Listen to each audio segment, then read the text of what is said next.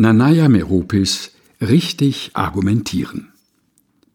Eigentlich ist es doch eine ideale Form des Lebens, wenn der Besitz eines Volkes allen gehört. Es gibt keine Reichen und auch keine Armen mehr. Und jeder kann nach seinen Fähigkeiten mehr oder weniger arbeiten und hat dabei die Gewissheit, dass er vom Kollektiv entlohnt wird. Meine Mutter schwieg und ließ mich geduldig weiterreden, während sie das Essen im großen Topf gleichmäßig umrührte. Es ist einfach wie in der Urkirche. Das müssen doch ideale Verhältnisse gewesen sein, wenn jeder, der zu viel hatte, mit den Hilfsbedürftigen teilte. Ich verstehe nicht, warum so viele Menschen in unserem Land gegen den Kommunismus sind, setzte ich schwungvoll fort.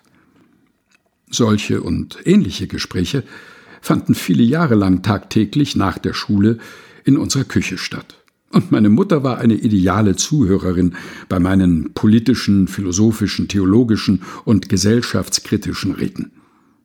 Nicht immer begann mein Monolog über die gesellschaftlichen Missstände, die Dekadenz der Erwachsenen, über die Mao-Bibel, den Verfall der Jugend durch Drogen, Sex und Sekten als Ersatzbegrüßungsritual für meine Mutter. Sehr oft formulierte ich meine Gedanken auch schon auf dem Heimweg von der Schule oder einem Treffen mit Freunden. Immer aber kamen meine form- und inhaltsvoll endeten Gedanken um 30 oder mehr Minuten zu spät. Davor nämlich, wenn in der Schule oder bei Freunden über diese Themen diskutiert worden war und ich meinen Standpunkt anbringen wollte, mich aber manchmal auch über Aussagen der Kollegen geärgert hatte, glänzte ich meist durch Schweigen. All meine guten Ideen waren mir einfach nicht zur rechten Zeit eingefallen. Zum Glück hat sich dieses Manko später wie von selbst gelöst. Denn sonst hätte ich viele meiner Tätigkeiten nicht ausüben können.